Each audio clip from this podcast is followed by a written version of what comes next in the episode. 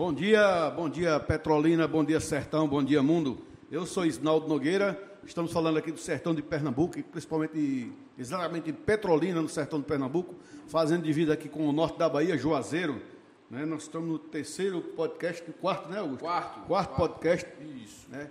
E hoje a gente está aqui agradecendo a presença de todos, a Falcão Engenharia, é, Vilarejo Contêiner Gasto, né? É, Steak, F-Steak. F-Steak e Falcão Inaugurou, hein? Engenharia. Inaugurou o F-Steak. Agradecer a nosso amigo Tiago aí, dando aquele suporte técnico a gente aqui nesse podcast. Bom dia, Augusto. Bom dia, Isnaldo. Um prazer, é, mais uma vez, né, estarmos juntos aqui nessa mesa, né, a mesa da informação, a mesa do agronegócio, a mesa que vai levar conteúdo, né, uma mesa programática, levando conteúdo, informação a- a- a- ao público agro, né, esse público que é, é- é tão grande e tão importante para a nossa região. É, primeiramente, eu me sinto honrado, né? Estar aqui mais uma vez com o Isnaldo Nogueira. É, e também, pessoal, parabenizar né, é, todos os papais, né? Que é, hoje é o Dia dos Pais, então feliz Dia dos Pais para os pais que estão presentes e para os pais que estão nos nossos corações, né?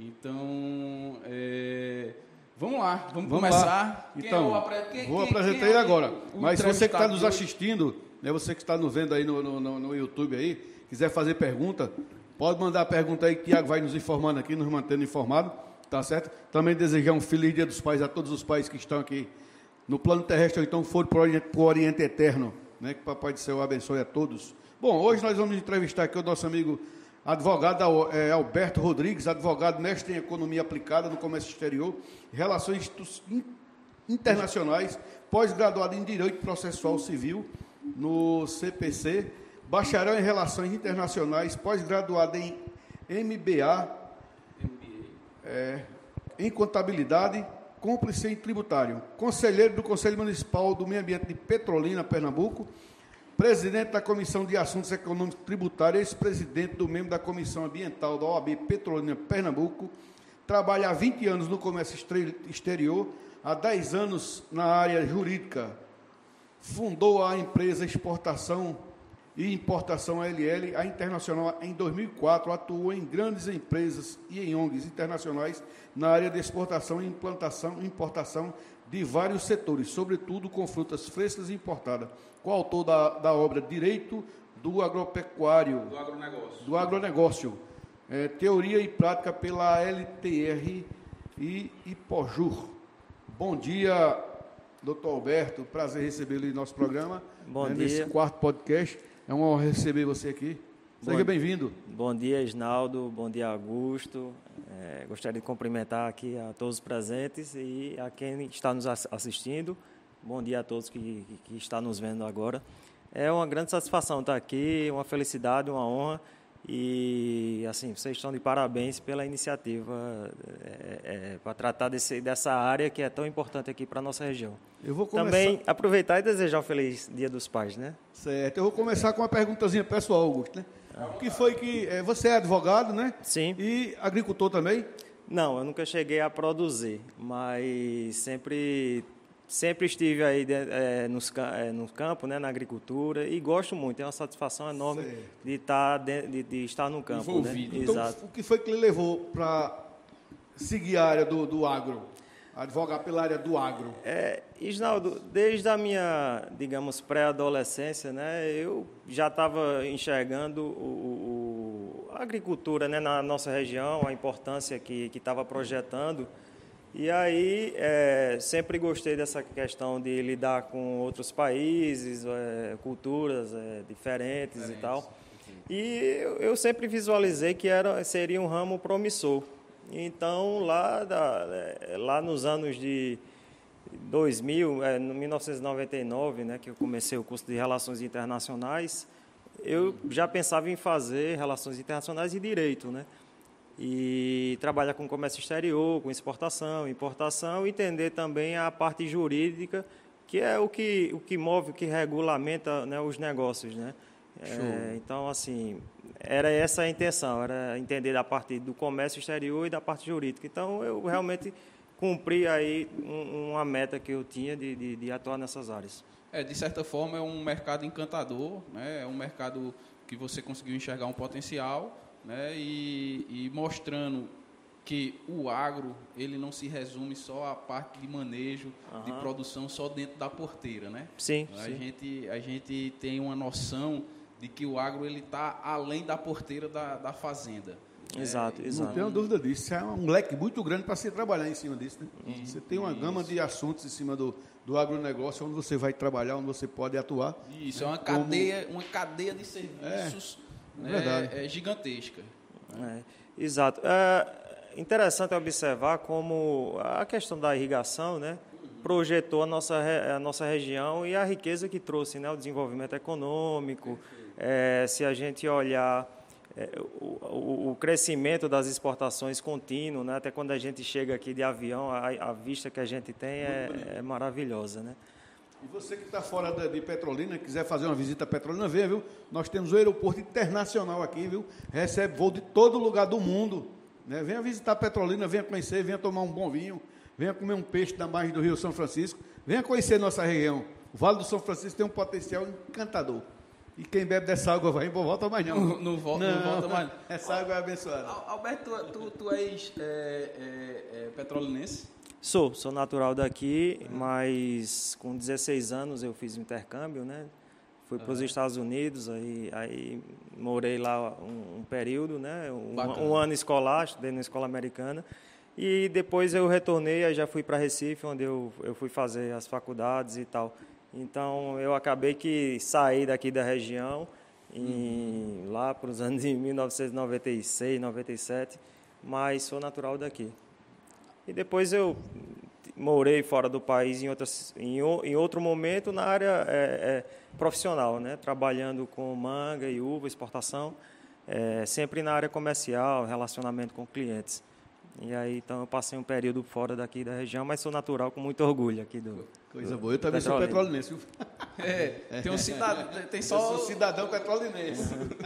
cidadão. Diga-se de passagem, eu disse a Guilherme no podcast pra gente, eu sou apaixonado por essa cidade. É. A gente viu que nós chegamos aqui em 1969, né? Sim, sim. É, eu tinha sete anos de idade, a gente viu a cidade daquela alavancada, aquele pipoco, e a gente, quando veio um desenvolvimento, viu a cidade com arranha-céus, é. Né? Cidade que, o primeiro prédio daqui, daqui de Petrolina foi o edifício dos Borges. Né? Hum. Prédio um grande hoje tem, tem arranha-céu aí. Petrolina foi eleita a melhor cidade do Nordeste quali de qualidade viver, de vida. Né? Essa aí foi divulgada na revista Exame. Né? Uhum. E a melhor cidade do Nordeste, é uma coisa é. impressionante. Né? É impressionante. E é, voltando, voltando aqui para o nosso tema, né? Você falou um pouco que trabalhava muito na, na área comercial, que trabalhou, uhum. teve uma, uma, certa experiência é, na área comercial. E, e, e, foi a partir da área comercial que desenvolveu esse, esse, esse, esse interesse pelo jurídico ou, ou o inverso? Do, do, da área jurídica, você partiu para a área é, comercial? Ou foi tudo assim, simultaneamente acontecendo e você foi desenvolvendo e aprofundando dentro desse, desse tema. É, é que o, o, direito, como eu comentei, ele regulamenta as relações né? É, é, é, comerciais e, e, e eu achava interessante entender. Então, assim, vamos partir aí para o lado prático né, do, do, do, dos negócios aqui na região. Por exemplo, tem relações comerciais entre produtores e compradores, entre produtores e exportadores entre produtores e agentes ou corretores que às vezes intermediam o negócio. Entendi. E muitas vezes, se não for uma coisa bem feita, pode gerar conflitos no futuro, né? Eu observo que a, a, a, os negócios aqui são realizados muito na base da confiança, que é uma na coisa palavra. boa, é, na palavra, que é algo bom, mas que às vezes pode não dar certo, né? Dar um problema, né? Existe um risco Exato. Existe um risco iminente em você não ter as relações comerciais amarradas. Exato, exato. E é, é, é nesse sentido que eu acho que poderia-se é, é, as pessoas pensarem mais nessa parte contratual nas relações de compra e venda de frutas, por exemplo. Isso, é, é, é Cita, cita um exemplo, eu, eu não tenho o costume de ir, né? Mas, enfim, é, cita um, um, um, exemplo, assim, de uma parte comercial, porque nós, nós sabemos que, é, dentre esses stakeholders, né, nós temos, o, nós temos o, o, o vendedor da fruta, nós temos a empresa que é exportadora, embarcadora, né, uhum. exportadora, que compra a fruta desse terceiro, nós temos a relação comercial do exportador com o importador, né, uhum. no, é, é, na ponta da cadeia, né, que de lá ele vai é, transferir para os grandes varejistas Isso. da Europa, Estados Unidos ou qualquer outro país é, é, que, que venha a, a, a, comprar a nossa fruta. Né? Mas vamos, vamos por partes, né, Alberto? Vamos, vamos por partes. É, cita um exemplo com relação a, a, a relação comercial do, do, do, do, do vendedor, né? que às vezes é aquela, aquela pessoa simples, uhum. né? que trabalha na terra. Uhum. Né? A, a, a, agricultura familiar, a gente falou um pouco é, na semana passada com o Guilherme Coelho sobre a agricultura familiar, Sim. o potencial, a força que a agricultura, que a agricultura familiar tem né, dentro desse contexto. E, e, assim, só que às vezes você não fica resguardado pela lei, né? É. pela legislação do nosso do, do, do país. Né? Então é. eu queria que você pudesse discorrer um pouco sobre essas relações. É, eu vou lhe dar um exemplo. Uh, teve uma, uma certa ocasião que uma empresa que exporta para a Europa, ela fez é, contratos é, de compra de, de, de, de, uva, de frutas de alguns produtores, de vários produtores. E aí estabeleceu ali um pagamento em adiantado, né, para ajudar na, no, no custeio da, da produção e um adiantamento, um adiantamento exato. E depois foi ah, os produtores entregaram a fruta e essa essa essa empresa exportou e depois é, pagou o, o, o, valor final. Só que acontece o seguinte foi feito um, um, um, foi tratado um valor só que depois a empresa exportou e depois alegou uma queda no, no mercado e na hora de passar o resultado, passou um resultado bem aquém. Não ficou um resultado bom para o produtor. Exato. E o que é que aconteceu? A empresa entrou com processos de cobrança contra esses produtores. Então, assim, o produtor ficou numa situação bastante delicada. E, assim, veja só, quem, quem compra fruta nessa modalidade está assumindo o risco, né? E não passar o risco para o produtor. E, foi, e nesse caso eles entraram com ações é, de cobrança contra os produtores e juntaram no processo documentos internacionais, como por exemplo, como, por exemplo uma comercial invoice. Sim. Comercial invoice é como se fosse a nota fiscal internacional. Só que juntou comercial invoice, juntou uma série de informações em inglês uhum. que é, o caso é, chegou para mim já depois, é, é, é, já depois de, de, todo esse desenrolar. Isso. E no caso, quando juntou as informações, o advogado que estava na, é, na causa, ele, ele, não, ele não falava inglês e não entendia né, o, o, o que é que estava sendo escrito, tratado todo ali. Paperwork, né, a papelada lá. Exato. E aí, assim, a empresa, ela alegou que vendeu por X, mas juntou documentos que mostrava que vendeu por um valor mais alto. Então, a própria documentação que foi juntada no processo demonstrava uhum. que o, o valor foi mais alto do que eles estavam alegando, entendeu? Eles depois juntaram uma planilha de Excel com valores, isso aí em português, só que bem mais baixo. Uhum. Então, assim, é uma situação em que o produtor foi realmente lesado e infelizmente porque também assim não teve uma, uma assessoria especializada, né, que entenda de comércio exterior, que entenda, que fale, né, o outro idioma, e aí ficou bastante prejudicado nesse sentido. Então esse é um caso prático que realmente aconteceu uhum. aqui na região e como eu estou falando de forma genérica, enfim. Certo. Quais os maiores entraves é, é, jurídicos em Petrolina para importação e exportação? Qual a maior dificuldade que a, o produtor tem para fazer uma importação para importar ou exportar? Reginaldo, é, entraves assim, legais não existem, assim, é, é apenas regulamentação como todo, qualquer negócio você vai fazer. Mas assim, o que deve se prestar atenção é que lá fora está se é, apertando muito a questão da, da exigência quanto é, resíduos, né? Então, assim, o pessoal tem que ficar muito atento no que é que está sendo aplicado né, de produtos químicos na, na, na, nas produções, né, na produção, para que quando chega lá, lá fora, a fruta não, não, não, não enfim, não, não tenha um problema que aí se, se for detectar é, é, se né? detectar um, por exemplo, um produto que não é permitido na Europa, eles vão destruir a fruta e os custos vai ser né, arcados pra, pelo exportador. Eu vou, eu vou dar um exemplo recente, né, que aconteceu aqui na Espanha, o pessoal, a questão da cera, né, porque na finalização da produção da, da manga é colocado uma, uma cera para dar brilho e a, melhorar a apresentação da fruta. Dá uma apresentação e, melhor, né? Isso. E, a, e assim, as exportações para a Espanha vinha acontecendo normalmente. Só que, em determinado momento, a, a, a alfândega lá e, e, as autoridades é, é, agrícolas, né, no setor da agricultura, sanidade, sanidade, sanidade. exato, eles é, começaram a alegar que não poderia usar essa cera. Então, isso ocasionou prejuízo aí para alguns produtores que tiveram que realmente incinerar lá a carga e depois se adequar. E aí entra um pouco nessa questão que eu vejo que às vezes há uma movimentação lá fora nessa questão de exigência que pode se enquadrar, inclusive, como uma barreira é, sanitária, né, uma barreira fitossanitária.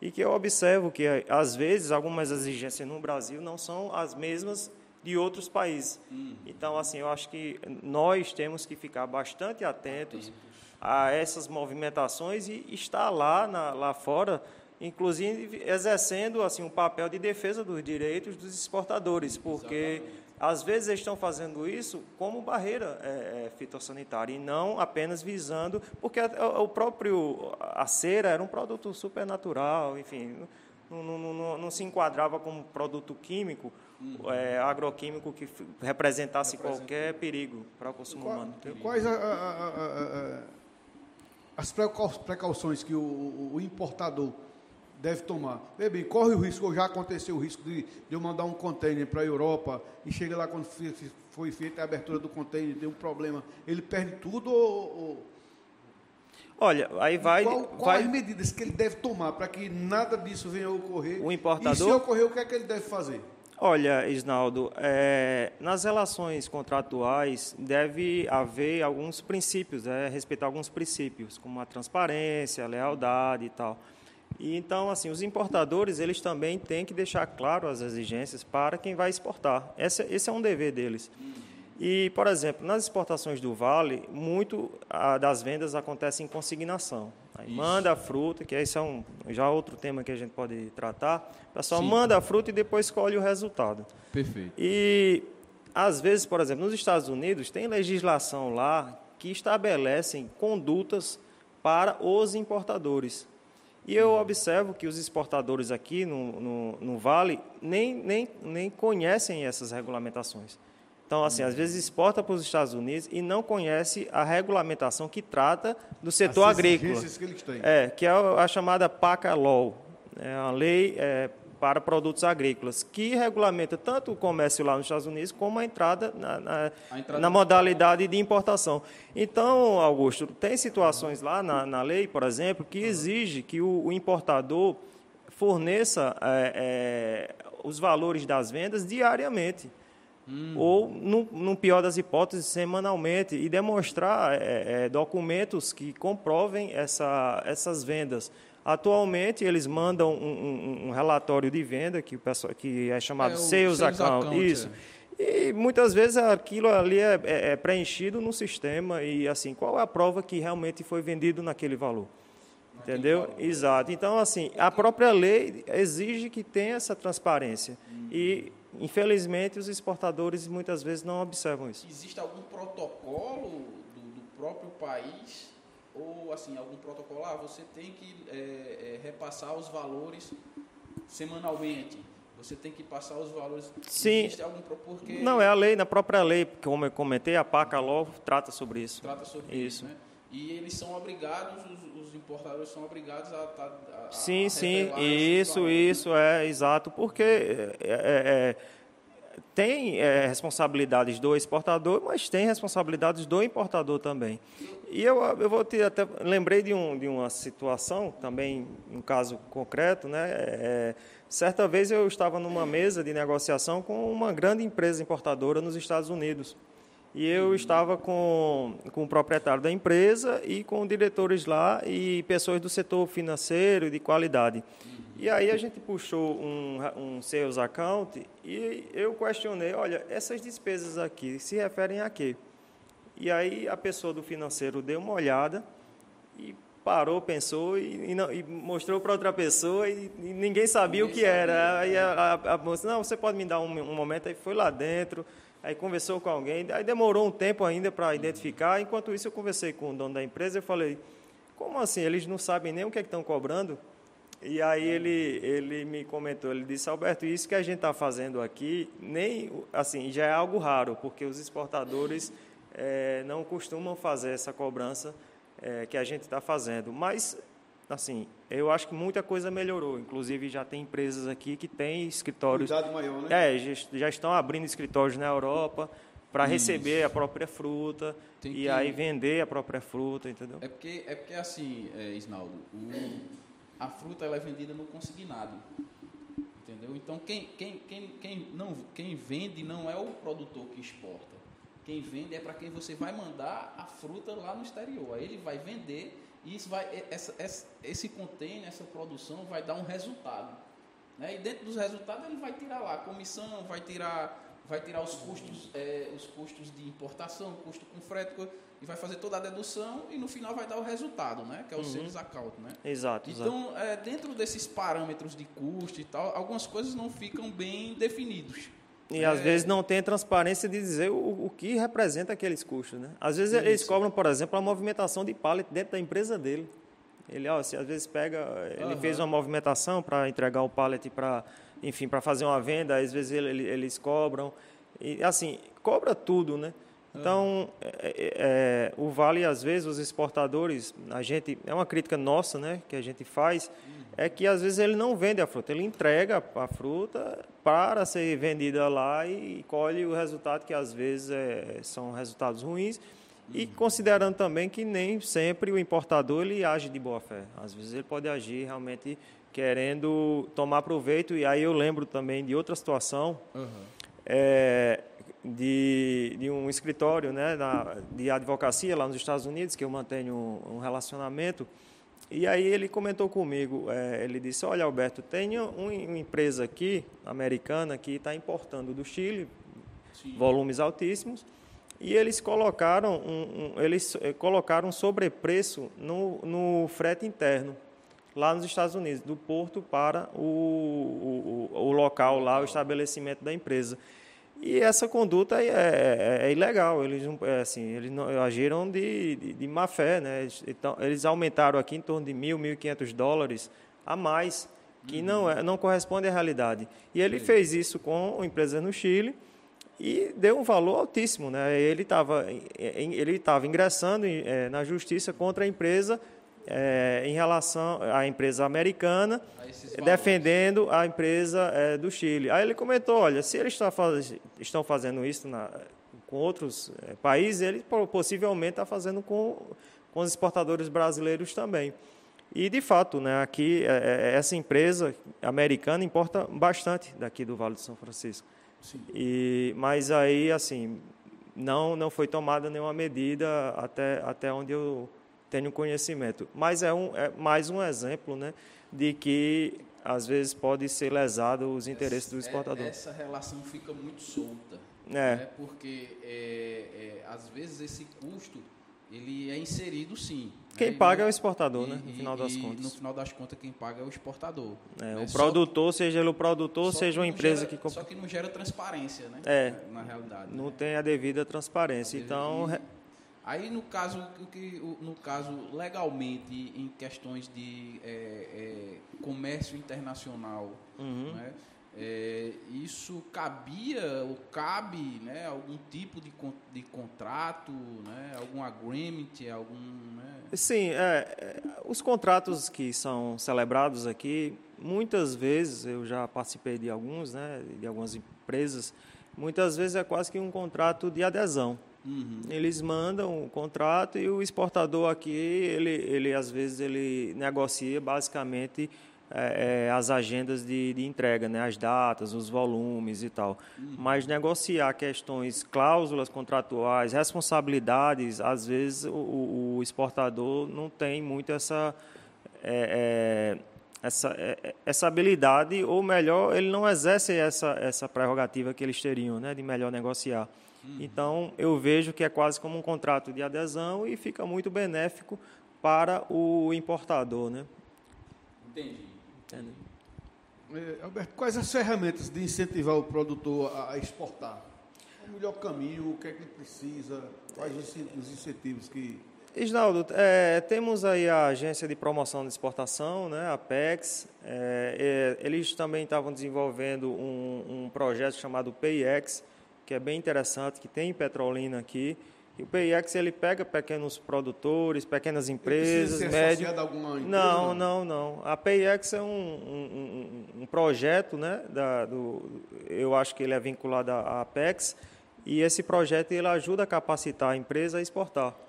Então, eu conheço esse, esse projeto e eu acho uma boa o Muito pessoal que quer, que quer começar e tal.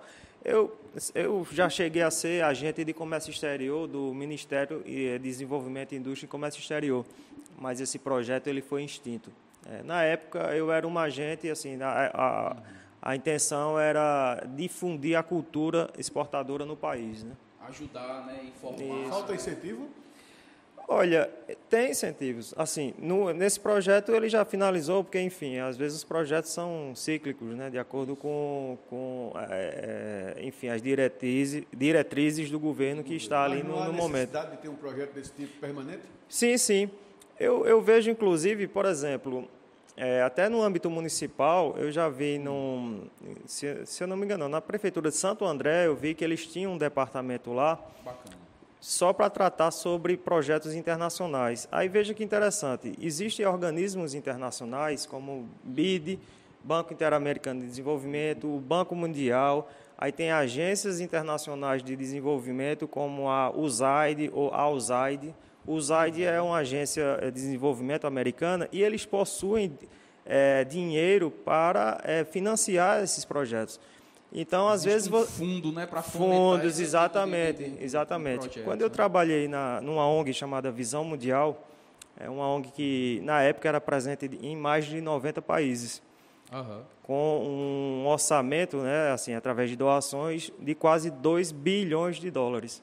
Um e, aí, é, e aí eles tinham um projeto chamado Fair Trade, que na época eu atuei, é, que era exportar produtos de pequenos produtores. Hum. E na época eles realmente se organizavam em cooperativas, que é a melhor forma, né, de, de, de assim, de se fortalecer, se fortalecer, E aí a gente fazia exportação. E esse projeto era financiado pelo Banco Mundial. Mas como o Vale do São Francisco é um, é um, tem um potencial muito grande, não seria interessante ter um, uma ferramenta sim pra, sim. pra, e aí poderia trabalhar contato com a prefeitura com a área de, de, de, de secretaria de exato. E desenvolver projetos para captar projeto. porque por exemplo a, a, visão mundial ele tinha um, o setor chamado setor de captação financeira então, mesmo. e aí para é, fazer projetos e existem esses fundos internacionais hum. para isso. E aí poderia é, através desses projetos conseguir financiamento Nossa. para desenvolver mais ainda a região no que tange. Do, do estado, do município, né? É. O Vale aqui é muito forte, né? O Vale aqui é muito forte.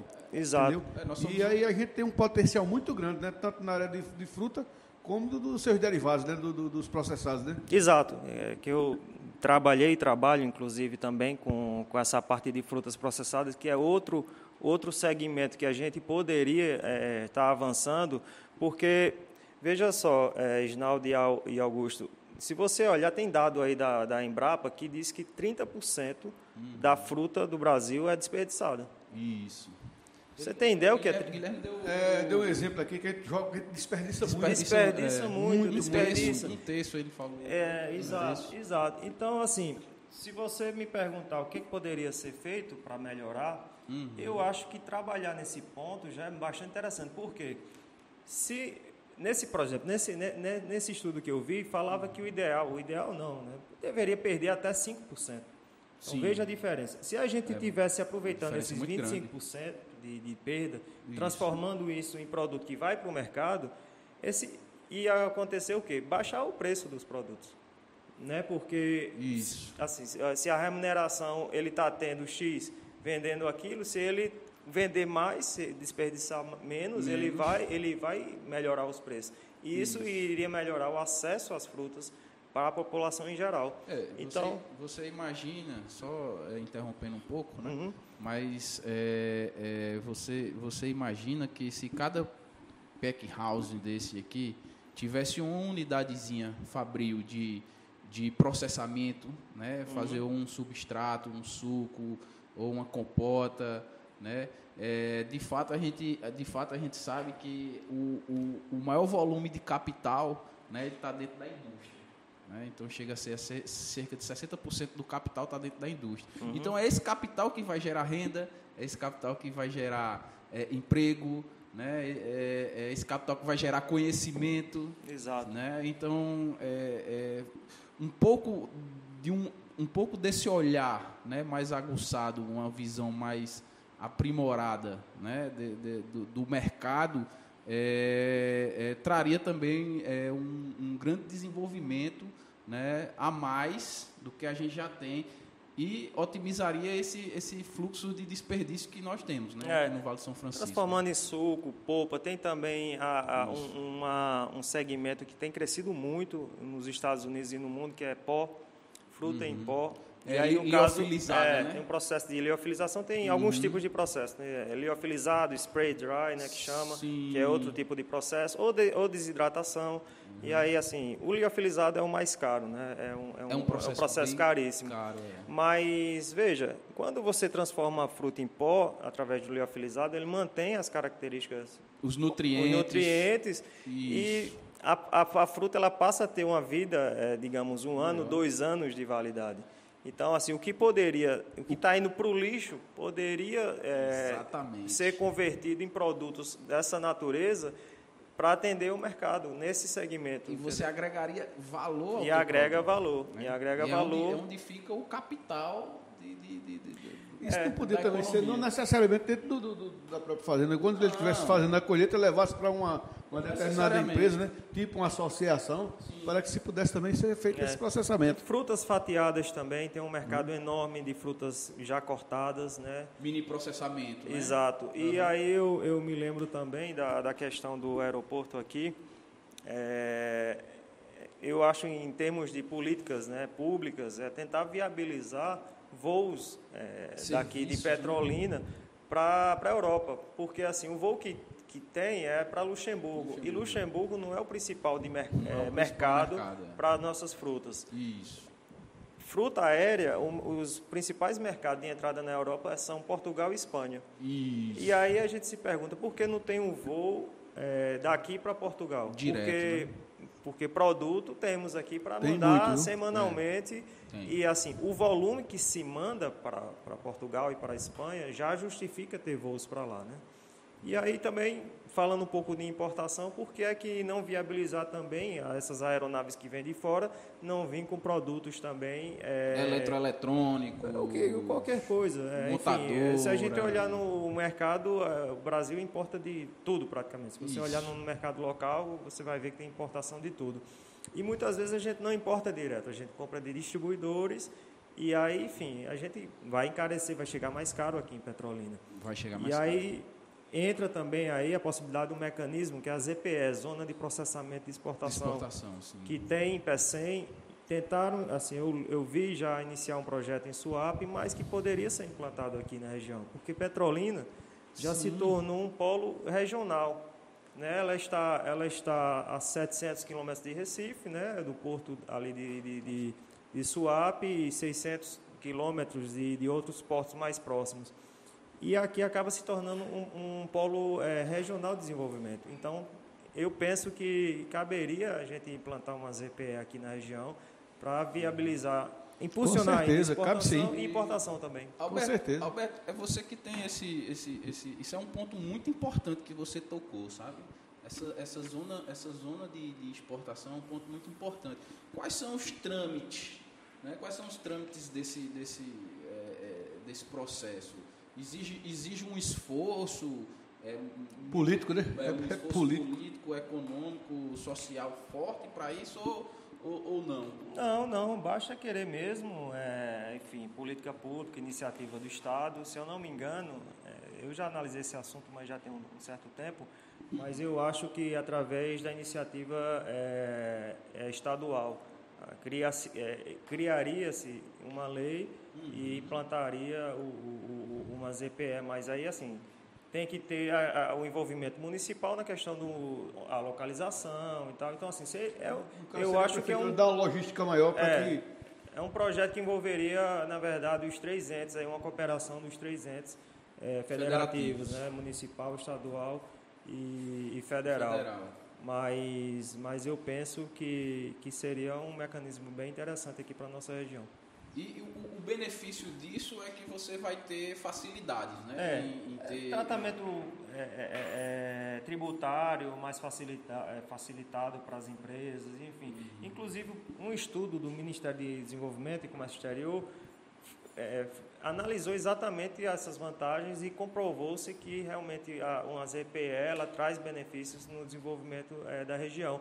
E eu me lembro agora, Augusto, de uma situação é, falando de importação, por exemplo, você sabia que Petrolina pode fazer uma importação e desembaraçar aqui no, no aeroporto, é, por exemplo, marítimo? É chamado assim, o, desembaraço, o desembaraço da importação acontecer aqui e não em Santos ou Suape. Você sabia disso? Não, não sabia. Não, pois é. É possível é o chamado trânsito aduaneiro, né? um regime especial de, de Aham. desembaraço, onde você poderia, você importa um, um container e aí ele entra em fase de, de, de- trânsito. de trânsito, não vai ser desembaraçado lá, vai ser desembaraçado aqui. Ele não é desembaraçado na zona portuária. Não, vai desembaraçado ser desembaraçado aqui porque a nossa, o aeroporto ela é uma zona alfandegada, né? Sim. A, o- a- a Receita Federal nossa aqui, ela faz, o- a- ela tem essa atribuição de... É um de- agente de aduana, né? é, exato. Então, Nesse caso, fazendo um desembaraço aqui, chegando lá no Porto de Santos, só embarcar. Não, ou- isso eu estou falando no, no, num processo de importação. Sim. da Sim. mercadoria que chega de, num, num porto daqui. Hum. E eu estou falando é, via marítima, né, por- através de contêiner, mas poderia ser via, Via avião. É, aérea. E assim, eu já conversei, inclusive, com, com a chefia da Receita Federal aqui. Eles acham interessantíssimo esse Hum. mecanismo e eles gostariam que, que fosse impulsionado. Porque dá celeridade maior em tudo, né? Exato, Dá, é, com certeza. exato. é, é, foi até o pessoal da, da Receita Federal comentou, olha, Alberto, quando chega uma mercadoria em Santos, por exemplo, ele vai ter lá 200 na frente dele. Isso. E importando aqui não, vai, chegar, a gente vai E tem, e tendo tem, toda a documentação ok, a gente vai e tem desembaraçar uma- rapidamente. Tem uma coisa chamada demurge, É, demorge, é. né? que é uma taxa, que é assim, depois bem a gente até poderia apro- aprofundar isso, que é, é, ao meu ver, é altamente abusiva essas taxas. É, as Aí não elas- se sabe se é uma multa, se é uma penalidade. Né? É. Tem, tem, tem uma, um- Exato.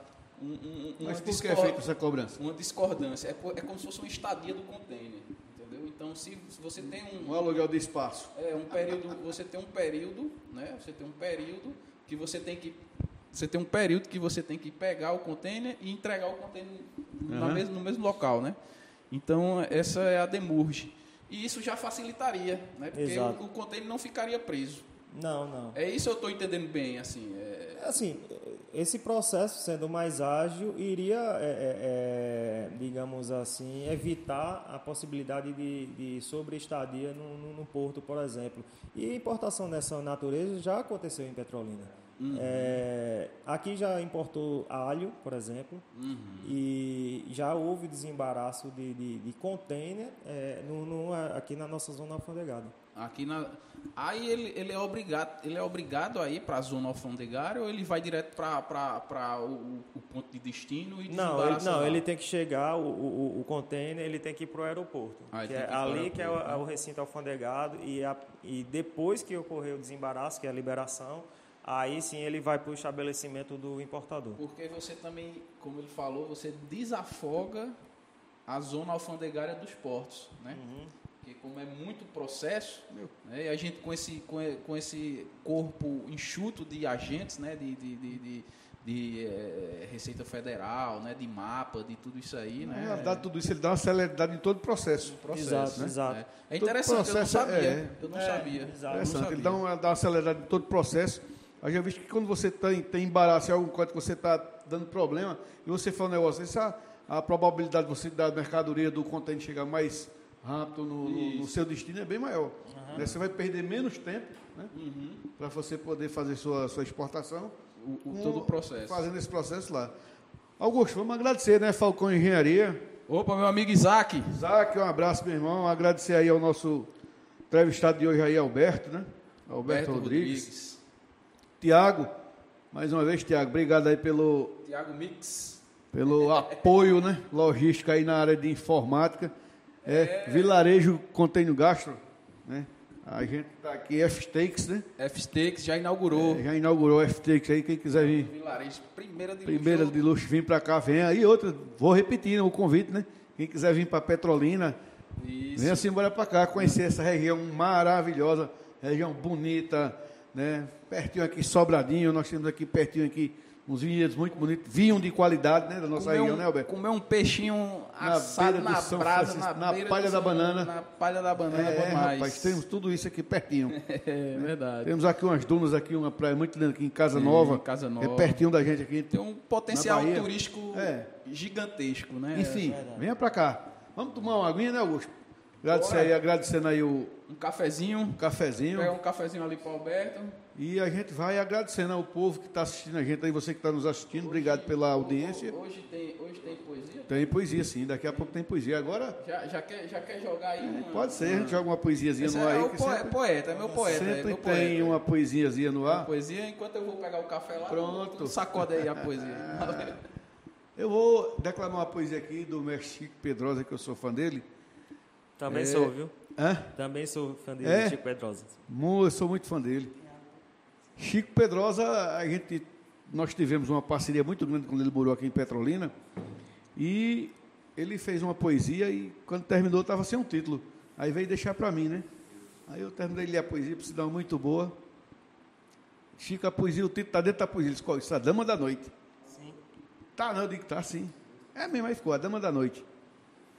Mas eu vinha com uma poesia para declamar dele, que era do outro lado de lá. Mas vamos para a Dama da Noite? Não, vamos pro, do outro lado de lá. Já vinha com ela preparada. No próximo podcast eu, eu declamo a Dama da Noite. Mas do outro lado de lá diz assim: Seu vigário, esse papel recebi de sua mão quando casei com Zabé, filha do seu sacristão. Espi sua assinatura de tão veta escura que interpela de trabalho. Mas foi o senhor quem fez o casamento. E eu vim aqui outra vez para o senhor quebrar meu galho. Me ajude, se ajoelhe e vá rezando. Estou precisando tomar umas providências. Zabé morreu faz três anos, mas velho, mas quatro anos que eu já estou sem paciência. Seu vigário, esse papel, ou seja, esse documento, é a imagem mais pura que guardei do casamento. Merece tanto respeito que eu não sei dizer direito quanto vale esse papel. Se ele hoje está manchado, a culpada foi Isabel, que antes de se casar era um doce de menina, levava as horas a rezar, tocando na sarafina, querendo imitar os anjos, para laçar esse marmanjo como de fato laçou. Que as cordas do má costume, encebada de ciúme, não sei onde diabo ela achou, tudinho para o que Isabel, depois da lua de bé, pegou ter ciúme deu. E até quando sonhava, dava um pulo e se acordava para brigar com eu. E eu dizia, Isabel, acaba com essa besteira, tu sois minha mulher, deixa dessa ciumeira, o que é ruim não interessa, vai na missa, te confessa. Ela ia, ia nada. Ia no terreiro de Macumba do velho Miguel, Xangozeiro, pai de santo da Maiada. E no terreiro de Macumba parecia uma palhaça. Aprendeu a tocar zabumba, fumar, puxar peixeira, brigar. Você ia lá a Isabel virava no cão, adoecia, passava cinco, seis dias levando vela na mão. Foi, não foi, chegava em casa com os olhos da cor de brasa, eu não sei de onde diabo vinha. Um dia mandada não sei por quem, tomou um porre, caiu do carro do trem ficou morre, mas não morre. Seu pai de santo veio cá, levou ela para o gongá junto com seu cambondo, deu-lhe uns passos de magia, Zabé agarrou no sono e morreu nesse mesmo dia. Graças a Deus me livrei dessa coisa que eu carregava, mas uma noite eu sonhei que Zabé ia e voltava.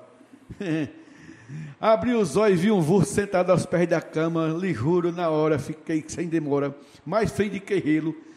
Das orações que faz sucesso, rezei que fiquei cansado. Rezei o claro das avés para do nosso miudinho. A oração do São Longuinho que minha avó me ensinou, mas quanto mais eu rezava, mais a irmã se enfiava debaixo do cobertor. Passei a mão no embigo para ver se era Zabé. Era Zabé, senhor. Deu-me no corpo um tremor, um frio, um farnizinho. Fiquei todo arrupiado, que nem um bicho saicado, por 10 vira lata ruim. Das orações de afugentar coisa feia, me esqueci. Também com tanta aflição, quem é que não se aperreia? Por isso, seu vigário, eu vim aqui lhe pedir para o senhor correndo ir na cova que Isabé está, jogar umas águas bentas para ver se Isabé se aguenta do outro lado de lá. Poesia de Chico Pedrosa, grande mestre Chico. Eu digo que Chico Pedrosa é, o, é a cancela da poesia.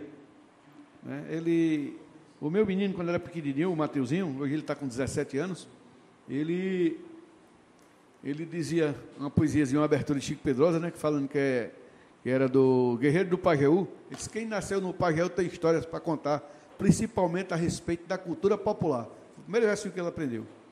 E ele sabia as histórias de Chico Pedrosa encantadoras. Não. Chico é fenomenal. É, é fenomenal. Eu, eu o conheci na abertura de um show de Gessé Quirino, que também é um grande, é um grande poeta é popular. Fenomenal, eu gosto muito, eu sei, é. eu sei algumas coisas de Gessé também. Eu gosto muito de poesia, mesmo inclusive meu programa, o Forró Veste Viola, que é na Petrolina FM, todos os sábados, né? Você que está nos vendo aqui, vá lá, curta no Facebook, no Instagram, no YouTube, né? Todo sábado de 7 às 9 da manhã, com a primeira hora Forró Veste Viola e a segunda hora, a hora do produtor. Uma parceria com a Seiva do Vale, Solo Agri, né, os meninos lá, essa parceria bacana com a gente. E aí a gente declama poesia, eu declamo Augusto dos Anjos, Chico Pedrosa, GCE, Patativa do Assaré, Patativa. Né, Cancão, Rogaciano Leite. Né, enfim, a gente tem uma gama de. Passeia é, aí pelo. É, a gente tem uma gama aqui de, de poesia aqui dentro do HD, ainda está bom. Não, não com certeza, com certeza. Vamos voltar aqui ao tema? Vamos trabalhar, vamos embora. Tomar um cafezinho, vamos embora. A gente estava falando de exportação dos entraves, né? Isso. E quais os benefícios jurídicos, financeiros e contábeis de ser produtor rural?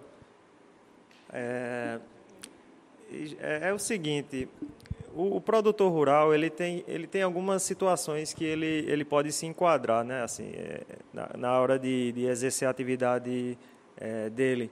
Aí pode ser o produtor é, rural pessoa física, pode ser o produtor rural pessoa jurídica, né? Que aí é, seria uma empresa. E aí é o que a gente chama de planejamento tributário, né? Hum. Cada caso você tem que analisar individualmente, porque os nossos regimes de tributação é, no país são simples, né? O lucro presumido, lucro real. Basicamente, assim, os principais, os principais são, né? são esses. Então, tem que analisar como é, é a, a atividade do produtor para poder saber qual seria é, a melhor modalidade que ele, ele iria se, se, se encaixar.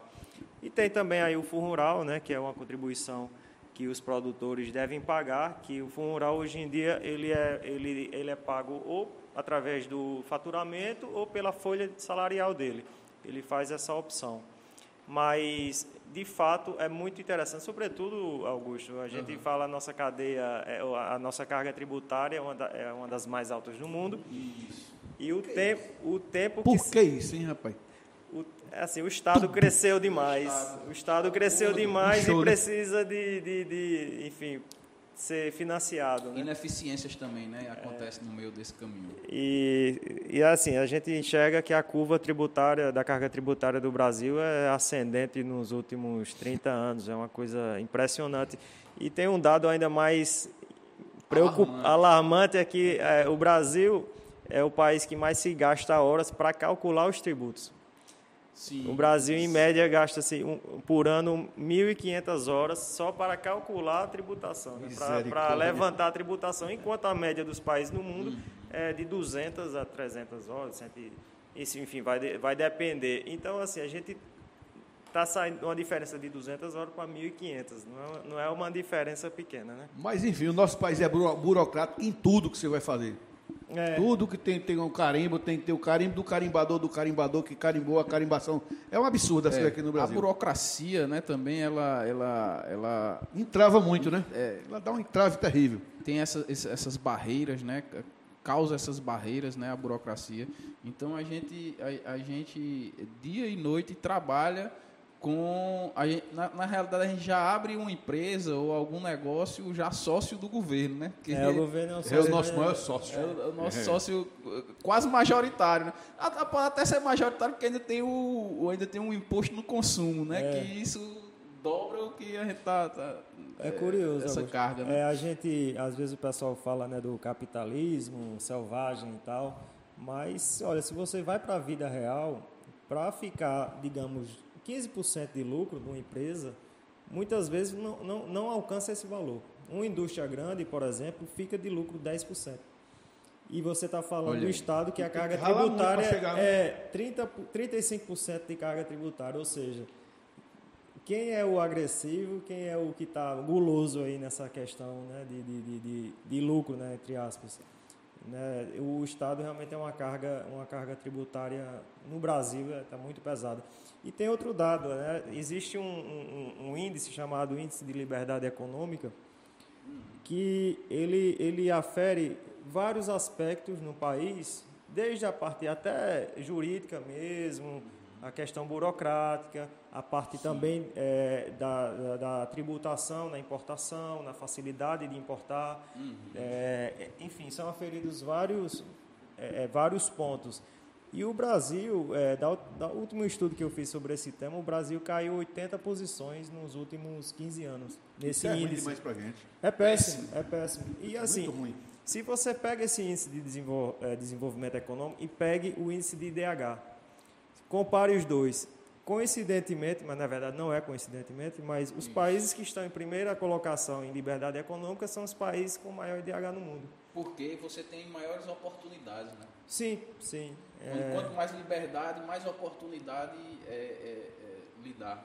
Quanto, quanto mais é, é, Você tem liberdade, incentivo, né? mais também, né? oportunidades, né? Quando você tem incentivos, é mais fácil você ter uma uma política também de gasto maior, de, de, de- de- de tributos maiores. Entendeu? é, exato. Isso. É, teve uma situação, voltando ali para a importação, que eu, que eu me lembrei.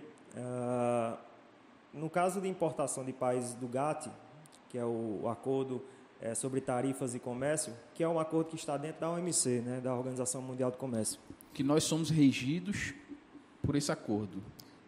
No que tange ao comércio internacional, Internacional. a- as relações comerciais internacionais são regidas pela Organização Mundial do Comércio Sim. E o acordo que deu base a, a esse, essa organização é o GATT, que é o General Agreement on Tar- Tariffs and Trade. Uhum. E já teve uma situação, por exemplo, de um importador importar um produto, no caso era pescados, Sim. e ele alegou o seguinte: aqui dentro do estado estava tendo um benefício de ICMS para, eh, para o pescado. E aí o importador alegou: olha, eh, nós, o, o estado tem que dar o mesmo benefício para os produtos importados também.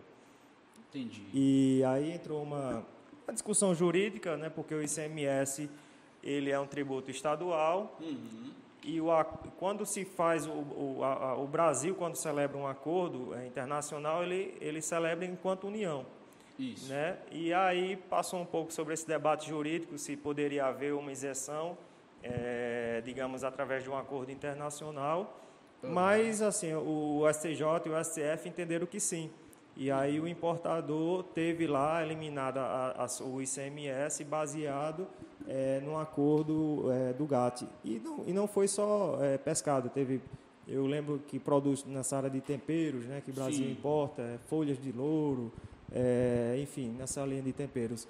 Então é algo também que é pouco assim explorado, mas eu acho que não sei se você já ouviu falar numa situação dessa, mas acontece de ter uma redução tributária Sim, quem- baseada no Quem acordo internacional. faz muito isso, é, não é nem a redução, mas para proteger muito o seu, a sua economia, é os Estados Unidos, né? Faz muita proteção, né? É, essas proteções comerciais de incentivos, né? De, de é, subsídios, né? É, o- os países, em regra, ele- eles, eles ajudam o setor agrícola. A Europa é, faz o mesmo, ele, É ele que- protege. Teve uma situação que eu até analisei na minha dissertação de mestrado, que foi uma disputa comercial entre o Brasil e a União Europeia a respeito dos subsídios ao açúcar da União Europeia. No caso, o açúcar de lá é feito da beterraba.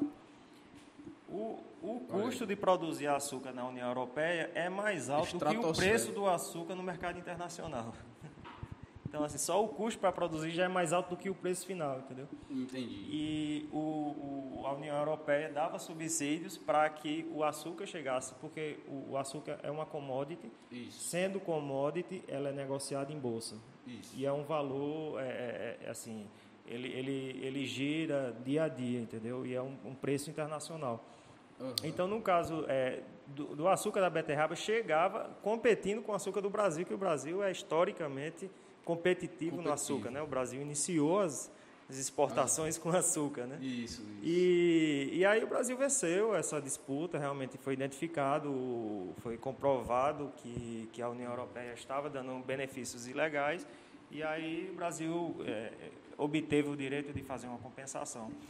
Isso aconteceu dentro do, do, do GATT, não? Do, dentro do... Sim, a disputa ela acontece disputa. dentro da OMC, é, através de, um, de uma espécie de tribunal que é dentro da OMC, que é, o, é o- é denominado Sistema de Solução de Controvérsias. Então é lá onde os países, é, onde os países provocam é, outro país, assim no sentido de se adequarem à, à- à legislação, entre aspas, né, aos acordos internacionais. É como o nosso tribunal Sim, aqui. sim. O Brasil também já ganhou. Você falou dos Estados Unidos, o Brasil ganhou no- no- em relação ao algodão. E aí o Brasil conseguiu um, um- um valor de, de- de- de compensação. E é até curioso, Augusto, porque é, é, os advogados que estavam representando o Brasil em algumas, algumas dessas Alguns- disputas são bancas internacionais. Ou seja, assim, o Brasil ainda precisa desenvolver um pouco essa parte da advocacia contenciosa no âmbito da OMC, da Organização No Mundial do internacional. É, né? existem alguns programas é, de capaci- capacitação, mas eu acho que são muito pontuais e assim é muito é muito escasso. Eu acho que poderia Até desenvolver porque mais. nós somos um, nós somos um país é, extremamente exportador né, exato, de commodities. né? exato, exato, exato. Então, é, é, é, esse, esse, esse- esse, nível de serviço, esse tipo de serviço, ele tem que estar bem aguçado, né? Dentre esses profissionais que, que regem isso aí, né? Uhum. É, é, é muito, é muito interessante é, essa, essa parte, né? Assim, eu vejo como duas formas. Uma forma estratégica, né? Tipo, ah, eu não tenho esse produto, né? Então, eu tenho que fazer algum benefício para o importador para obter esse produto, Uhum. né? E de outra forma também exige a parte é, é, protecionista, né? Que é, é, eu, vou, eu vou taxar esse produto porque aqui eu produzo e eu preciso desenvolver meu parque industrial, é, minha área produtiva, né? Para poder é, desenvolver economicamente, né? Uhum. Então assim eu vejo eu vejo muito dessa forma, né? Eu acho eu acho que não, não, não, cabe a gente tentar aqui inventar a roda, né? É verdade. No, no caso do pequeno produtor, qual o papel é, principal do- do- do- dos pequenos produtores de fruta aqui no, no Vale? Olha, é primordial, né? É, é, acaba que assim são muitos pequenos produtores que também alimentam, né? Que estão produzindo, né? Frutas e, e- e outros itens agrícolas. Então eu acho primordial e eu acho que tem havido aí algumas ações interessantes para capacitar, ajudar o pessoal a melhorar a produção, como o próprio Senar que tem aqui em Juazeiro, né? Petrolina. É, Tem mas, Petrolina mas é, tem o, o, o de Juazeiro que é voltado para a fruticultura, né? fruticultura, né? Então, ele- eles têm promovido ações interessantíssimas para capacitar, né, assim, para que porque veja, a, a própria comercialização interna, ela tem ficado mais exigente, né? Aham. Cadeias de supermercado está começando a, a cobrar essa questão de produtos, né, químicos que são utilizados.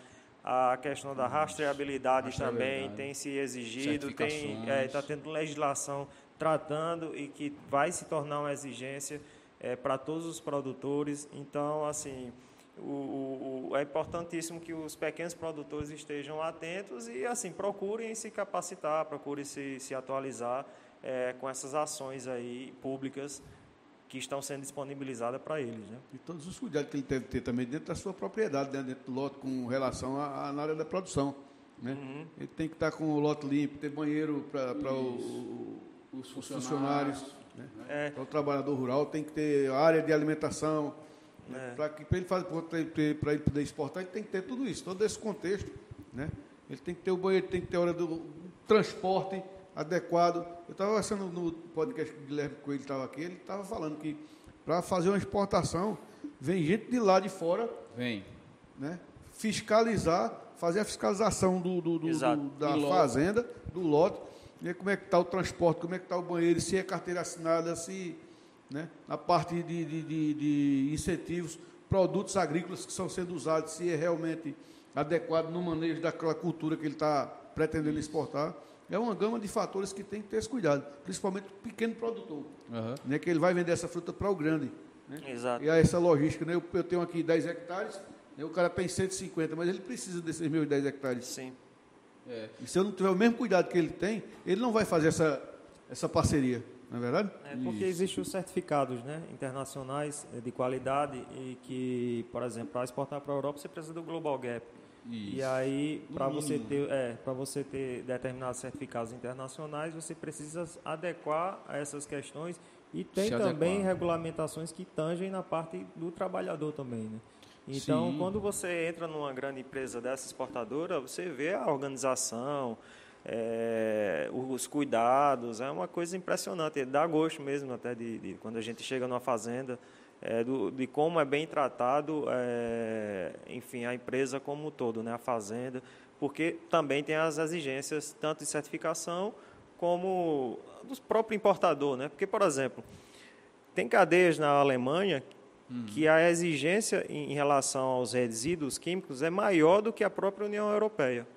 Entendi. Então, assim, existe o o LMR, né, que é o limite de resíduos, que é europeu, e lá né? na, na, na Alemanha eles têm um- uma exigência que é baseada no quanto o indivíduo ele pode é, Absorver. absorver daquela, daquela molécula ali. Aí eles têm uns limites mais baixos. Então, tem redes de supermercados na Alemanha que faz umas exigências dessa, mais, é, mais pesadas, digamos assim, do que a própria União Europeia. Então, assim, essa questão de utilização de produtos é, agrícolas realmente é um ponto crítico e que deve ser observado com bastante atenção por todos os produtores. Porque se o produtor é pequeno e ele utiliza de uma forma irregular produtos agrícolas, ele não vai conseguir vender para a exportadora. É. E aí ele perde a chance, às vezes, de ter um preço, preço melhor. melhor. Exato, exato. Às vezes até no mercado interno também ele vai ter dificuldade, né? Porque os, os supermercados que às vezes compram dos Ah, pequenos os produtores, varejistas. os grandes varejistas, né? Uhum. Ele não vai querer esse produto, porque tem- também tem o pessoal que faz a, As análises. análises para poder ele também levar esses, esses produtos para as gôndolas. É. Ele não vai querer esse produto também que esteja usando produtos inadequados. Tem um mercado crescente também, que é o de orgânicos, né? Os Estados Sim. Unidos tem... É, é, é, Alberto, eh, voltando sobre a questão da tributação, eu tenho uma pequena empresa, né? Aí, é, qual você é, me indicaria? Tipo, ah, são 6, 7, 10 hectares, né? Eu sou um pequeno produtor.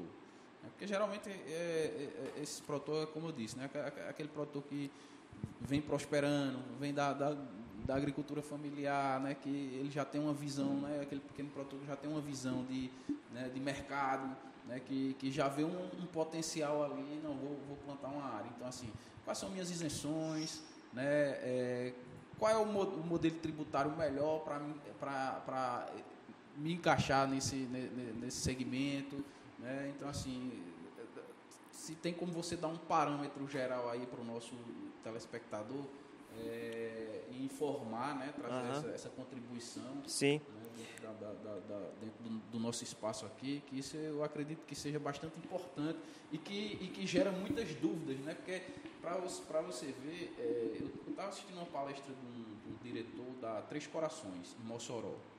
Né? Ele disse que, viajando no exterior, disse, rapaz, é, é, um setor de tributação no exterior é duas, três pessoas. Né? Aqui no Brasil eu tenho que fazer um, um departamento só de tributação. Porque É. o negócio é tão bem.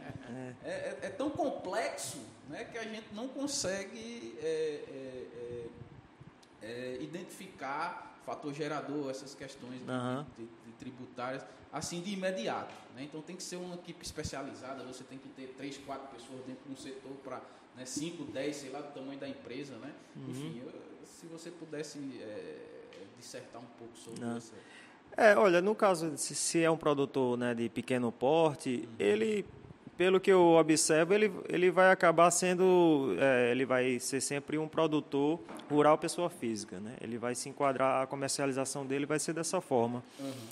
É, em relação à questão é, tributária, uhum. se ele estiver, digamos, uma empresa estiver no lucro real, ela abre uma gama de possibilidades de restituições tributárias, que a nossa legislação só permite através dessa modalidade de tributação, que é o lucro real. Mas, assim, exige um nível de controle muito alto. Aí é como, como você falou, geralmente uma empresa de lucro real vai ser empresas, é, são as maiores, as Sim. maiores mesmo, que, que, que vão estar enquadradas nesse, nesse regime. Aí você vai ter o lucro presumido e o simples. Sim. Mas o que eu indicaria é realmente contratar um profissional, por exemplo, um, na área de contabilidade, um bom contador, um bom contador. que entenda é, da parte é, do, do agronegócio. Sim. E aí, por exemplo, um pequeno produtor ele não vai ele não vai ter um departamento contábil assim de financeiro, né? Sim. Mas aí ele pode estar assessorado com um contador e também um advogado nessa área é, tributária Sim. que assim o, o, o, trabalho do contador e do advogado nessa parte tributária é bem complementar, assim, é, uhum. é bem interessante. A, ambas as partes é, são, necessárias, são necessárias trabalhar em conjunto, porque nem o advogado ele vai entender de contabilidade a ponto de, enfim, exercer a atividade de contabilidade, e nem o contador vai entender da parte jurídica como o advogado tributarista. Então, o que eu diria seria isso: é, é, é, o, é o, o, produtor levar a situação dele para um contador e, e, realmente analisar e pensar, através da realidade dele, a partir da realidade dele, qual o regime de tributação mais adequado para ele. Aí realmente tem que ser cada caso, porque aí vai ver a quantidade de funcionários que ele tem, qual o faturamento que ele tem, Entendi. qual o nível de organização que ele tem. Entendi. Entendeu? caso a caso, né? Então você tem que ser, isso tem que ser trabalhado caso a caso. É, né? Não teria como eu lhe, dar aqui um, olha, é, uma orientação genérica, olha, se enquadre assim, se enquadre em de termos, outra forma. Em termos de benefício, benefícios fiscais, eu sei que você não é um contador e tudo, mas, é, é, é, mas, você, mas você entende um pouco do, do, dos meandros ali do, do processo. E, e, em termos de benefícios assim fiscais, né, tributários, quais são esses benefícios que o produtor rural tem? Olha, é, no caso, por exemplo, ICMS, se fosse. É... é porque assim, é, a manga que ele vai comercializar não vai incidir em ICMS. Então, Sim. assim, a, a, fruta que ele comercializa já não vai ter essa tributação, entendeu? E se for para exportação também não tem. Uhum. É, mas assim, isso, isso já é garantido por lei. Não, ele, ele não vai ter, assim, o ICMS a partir da, da forma que ele tiver ali como pessoa física, por exemplo, né? Uhum. Então, então, assim, realmente cada caso é que a gente vai poder avaliar. Porque é, é, é, o que é que você acha dessa questão que o, o governador trouxe aí de, de taxar os packing houses, né, de uva, né? Não sei se você ficou sabendo desse, desse eu acho que foi bem por alto. Eu não cheguei, eu não cheguei a acompanhar esse assunto. Não chegou a acompanhar, é. né? Uhum. Tava, é... Você lembra? Eu, eu, vi algo, alguma, alguma é. notícia, mas eu não cheguei a analisar não. Existe uma, existe uma movimentação aí, né, de, uhum. de, de, de querer taxar. Não, você ajeitar o seu microfone, doutor. é que toda vez eu esqueço. o bom do podcast é esquece. É bem tranquilo, a gente tem que ir para bota aqui direito. Eu estou falando direito aqui com o microfone? Tá normal, tá bom, tá me, bacana. Me indicaram colocar o microfone nessa posição. Esse teu é melhor, esse, ah. esse, esse, meu aqui eu tenho que ficar falando assim, direto ah. para ele, porque se eu, se eu fizer assim, ele não pega, eu tenho que fazer assim. É, o pessoal que estiver assistindo, ó, é. eu estou segurando assim porque foi a orientação Silvio da Santos. técnica aqui. É, estilo Silvio Santos. Mas é interessante, bom é isso. Eu, é, em termos de meio ambiente, é, é Alberto, quais as ações é, é, ambientais das empresas de trabalhadores de exportação devem tomar as precauções, os cuidados? Uhum. Olha, é, a gente abordou um pouquinho, mas é bom sim, sim. Os, os, próprios certificados é, internacionais eles exigem um já cuidado. né? Um cuidado da empresa que assim vai proteger o meio ambiente. Então, assim, a questão do descarte de embalagens tem que ser adequado, né? É, a questão dos produtos químicos utilizados. É, em relação ao descarte de outras coisas, né, que a gente chama de, de que é até é estabelecido pela lei de resíduos sólidos, né? Então, assim, existe projetos, por exemplo, a questão da economia é circular, de você, de você não jogar no lixo e tentar reaproveitar, é, o material que é utilizado. É, no caso de produtos químicos não é possível, né? mas em outros, quem sabe, pode, pode ser utilizado. Então, assim, eu vejo em relação ao município é, o cuidado que a gente tem que ter com a nossa riqueza maior, que é o rio, né? Que é o, é, é o que é assim, é dele que é a gente. É o nosso sangue. É, é ele é, a fonte que... de toda a riqueza. É o sangue da vida, é a vida. O nosso rio é a vida, é o sangue. É, ele é o. Ele... ele é o que nos sustenta. Então, assim, eu acho que o cuidado de, de, de, de não descartar né, esgoto ou qualquer outro tipo de, enfim, lixo no rio, eu acho que é o cuidado constante nosso aqui, que a gente tem que cuidar bem do nosso rio, que é dele que a gente tira o nosso sustento, sustento. Né, na região. É verdade. É, falando um pouco sobre é, um pouco vamos entrar um pouco aí na esfera de, de direito internacional uhum.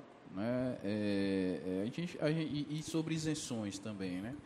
É, é, se você pudesse discorrer um pouco sobre o sistema de regime drawback ato concessório ah sim. né é, o que é isso? Né? Assim, você explicar um pouco aí né, para o nosso usuário. O que, uhum. é o, o, que é um drawback?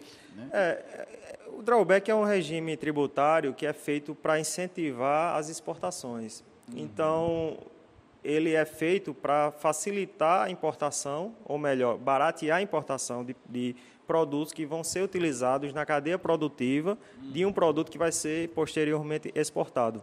Entendi. Então, é, em regra, vai ser a isenção ou a suspensão né, do, do tributo. E Qual a o, diferença dos dois, isenção e suspensão? É suspensão, isenção é que você já não, não vai pagar aquele tributo porque ele já é isento. A suspensão ele entra na modalidade, ele fica suspenso e quando se concretizar determinada situação, aí você aí, assim fecha o ciclo da é, da desoneração, digamos assim, do tributo. Uhum. Então, por exemplo, o, um drawback você abre um ato concessório e tem até dois anos para comprovar a exportação, que você realizou a exportação com aquele material que você importou. importou. O que eu vejo, às vezes, de, de problema na região em relação uhum. ao drawback é por algum motivo a empresa não conseguiu utilizar aquilo ali dentro daqueles dois anos. Uhum. E aí ele vai ter que internalizar aquele produto que ele importou e vai pagar todos os tributos que eram isentos e suspensos, entendeu? Então é esse o cuidado que, que o, o a pessoa que vai utilizar o mecanismo do, do drawback deve ter. Ele vai, ele é muito vai... exigente, né? É uma exigência. É, basicamente assim, por exemplo, na nossa região que se utiliza para, digamos, cumbuca ou materiais que vão ser utilizados para embalar as frutas, né? E aí não chega a ser complicado o fato de, assim, ele compra a cumbuca, né, que ele importa, uhum. utiliza na, na, embalagem da uva e, exportando ele vai e faz a comprovação da exportação. A ideia é você ter o controle, né? Exato, ah, tem que ter o controle. Ah, o controle ele está na, na, nota fiscal de saída, né? Uhum. Você faz o controle e referencia o drawback e, e na nota fiscal de saída. Né? Uhum, exato. E aí você consegue manter esse controle, né? E, e geralmente é, cai nesse nesse nesse processo aí. Ou você usa no mercado interno ou você não acaba não usando Exato. Né, o produto. E aí você gera um gera um problema ali de controle, né? Porque o ato concessório ele vai vai vencer. Exato. Né? Ele, vai ele vai vencer. Eu vi uma movimentação legislativa no sentido de ampliar, eu acho que até para três anos, mas é assim ainda está no âmbito ainda de discussão legislativa, né? É, é, é, é bastante é bastante importante. É, é, Alberto, sobre seguros, tu, tu, entra nessa seara de seguros é, internacionais, é, você tem alguma coisa assim de, de contribuição uhum. a falar? Porque é bem, é, bem, é bem complicado essa questão de seguro internacional. É, mais ou menos assim. Eu vou exportar, eu tenho um, um seguro daquele container, aqueles, eu vou exportar 10 containers. Uhum. Eu tenho um seguro daquela carga Existe isso? Existe. Como existe. é feito esse processo? É, existe. Eu só, voltando à sua pergunta anterior, Augusto, eu lembrei também que tem os ex-tarifários, né? que é utilizado para importação de máquinas. Então, às vezes, quando a, a, o pessoal importa máquinas é, aqui na região, às vezes ele pode gozar do, de benefício de importação nessa linha que é chamada é, ex-tarifários. Aí também tem. tem é, Tipo, eu, eu, eu quero uma máquina para bater caixa. Exato. Aí eu, eu entro dentro desse, desse regime aí. É, ele tem que fazer uma, uma solicitação é, e não pode haver um similar, tem umas exigências né, no, no mercado nacional, mas às vezes, é, muitas vezes a, a importação da, da, do maquinário ela, é, ela, ela se enquadra nesse benefício. Indo, agora partindo para a parte do seguro, é, existe casos de, de, de, exportadores utilizarem seguros, mas é, eu vejo que são poucos, né? E é um pouco complicado, é, assim, o custo é, é, é considerável para você assegurar e também os meandros para você receber, no caso de problemas, talvez seja um pouco complicado também, né? Porque fruta é perecível e assim a fruticultura ela ela sofre uma série de intempéries, né? Desde questões climáticas, questões mercadológicas, questões de qualidade como um todo. Então, assim, infelizmente a parte de seguro é um pouco complexo para a fruta. Mesmo ele viajando num container é, é, é, climatizado, você tem, você vai exportar essa manga, ela está climatizada, está todo no, com a temperatura ambiente e, e, dá um problema, ele não não, é, existe, por exemplo, se, se, tá ali, se ele está ali é, em viagem e, uhum. e, se der um problema, e aí tem uma chamada de carta, carta de temperatura, né, que mede a temperatura do container na viagem. É. E também os exportadores mandam, é, colocam um termorregistrador, Isso. um termógrafo, Isso. e aí também serve como controle na de viagem. prova também, é, né? Exato. É quando chega lá, o importador vai e vê e, e ver se teve oscilação na temperatura. Uh, o, o, correto é que não haja oscilação. Né? Uh, o exportador ele define a temperatura que quer uhum. e aí o armador vai e faz a, o que eles chamam de setagem, né? que é, é, a regulagem né? do, do, do, do da temperatura. E uhum. aí, por exemplo, em manga, em, em geral, vai em 9 graus e, e a, a, uva vai de, de 0 a, a 1 grau. Isso. Vai de acordo também com a orientação técnica para aquela para aquele caso específico, né? Porque às vezes o porque, quer que a manga evolua mais ou evolua menos na viagem. Isso é então, é porque assim a, a, existe os fatores que podem prejudicar as características do produto, né? Como a gente está trabalhando com perecível, né? Como você bem disse, então você tem pode, você pode ter o mau funcionamento da unidade do equipamento, né? Que é o mau funcionamento do container, né? É, existe também uma coisa que dentro da setagem que fazemos que é a umidade. Para você manter a umidade dentro do container, você, é, todo container é, é, é, reefer, ele tem uma janela, né? Então uhum. você tem que deixar a janela aberta. E a, a, algumas vezes esse container sai do porto e a setagem dele é feita de um modo errado e essa, e, é, e essa janela vai fechada. Exato. Então você sufoca a fruta. Então é outro motivo de claim aí, né? Uhum. E outro motivo de claim seria o transtime, né? Então, se, se, se você. Então, é, é, é, é, aí onde assim, eu queria puxar um pouco do seu assunto, né, sobre a questão do direito internacional. Se, se, a gente, se, se isso, ou se você já se deparou com alguma situação desse tipo, se, se existe alguma causa, e é causa ganha, ou se você vai ter que entrar, entrar diretamente contra a, a, a shipping line, ou se você, ou se você tem que ter um seguro para cobertar esse tipo de, de situações, né? enfim. É, se o, se o seguro é para o transporte, né, ele, ele vai na modalidade, no transporte internacional, seria a modalidade incoterm chamado CIF, né? Uhum. Que é custo, seguro e frete. E frete, né, tá, é. Que abrange, né? O, a, as modalidades de comércio internacional, é, é, o famoso existe o FOB, né, que Isso. o pessoal fala muito. FOB, Ex-Work, né? Exato, exato. Uhum. E aí são fórmulas contratuais internacionais, chamada Incoterms, né? International Commercial Terms, né? Que é a abreviatura. É, e aí, assim, cada você negocia com, com o importador e quando você escolhe esse Incoterm, hum. ele, ele vai definir até onde vai a responsabilidade do exportador, até onde para a responsabilidade e inicia a responsabilidade do importador. Então vai ter, vai ter o Incoterm que vai abranger a responsabilidade do exportador até a entrega do produto lá. Seria Sim. o DDP, né? Delivery Duty Paid. Isso. Que aí está é, tá incluso o, a entrega, o, a tributação lá, o desembaraço o lá transporte, e o transporte. Exato. Então, vai dessa negociação. É muito importante se atentar para o Incoterm que está se negociando. Né? Isso. O X-Works é o primeiro que, que indica que a responsabilidade do exportador é apenas disponibilizar o produto no, no, no seu estabelecimento. No caso, o exportador, por exemplo. Na origem. Na origem. Aí o FOB, ele vai, é free on board. Até a primeira até, barreira. Exato, até entregar no porto, atravessar uhum. a murada do, do a navio. Primeira, é, a primeira parede do navio. Isso, aí... como se diz. E uhum. aí o CIF, que aí o importador, o exportador, ele já contrata também um seguro e vai abranger, em caso, no transporte, essa, esses tipos de, de, de, problemas que ele vem a ter. Então, aí ele contrata re, com o armador. Retornando, de, o contrato é com o armador, né? Exato. Tipo, eu vou fazer um contrato aqui ex-work, né? Eu faço todo o, o processo todo ex-work, então saiu da origem, a responsabilidade já não é mais minha. Não é mais sua. Veja, o, o, a cláusula comercial, o incoterm, você negocia com o importador. Sim, sim. Mas o seguro você contrata da, da, do armador, que é o transportador internacional, que é o uhum. dono do navio que está transportando.